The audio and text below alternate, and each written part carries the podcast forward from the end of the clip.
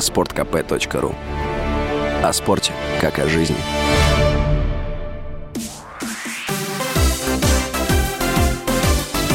Новости спорта.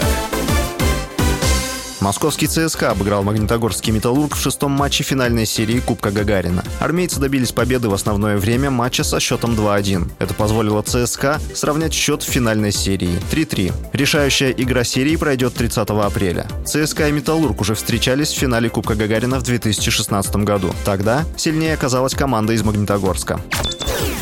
Трехкратный олимпийский чемпион, многократный чемпион мира и Европы по греко-римской борьбе, герой России Александр Карелин высказался об отстранении российских спортсменов от международных турниров. Его слова приводит ТАСС. Карелин посчитал, что невозможность выступать на международных стартах заставит российских атлетов с большей ответственностью относиться к национальным соревнованиям. По его мнению, российский спорт переживает сложности, однако движется в правильном направлении. 26 апреля министр спорта России Олег Матыцын высказался о возможной смене спортивного гражданства отечественными атлетами. Он заявил, что у него нет опасений на этот счет.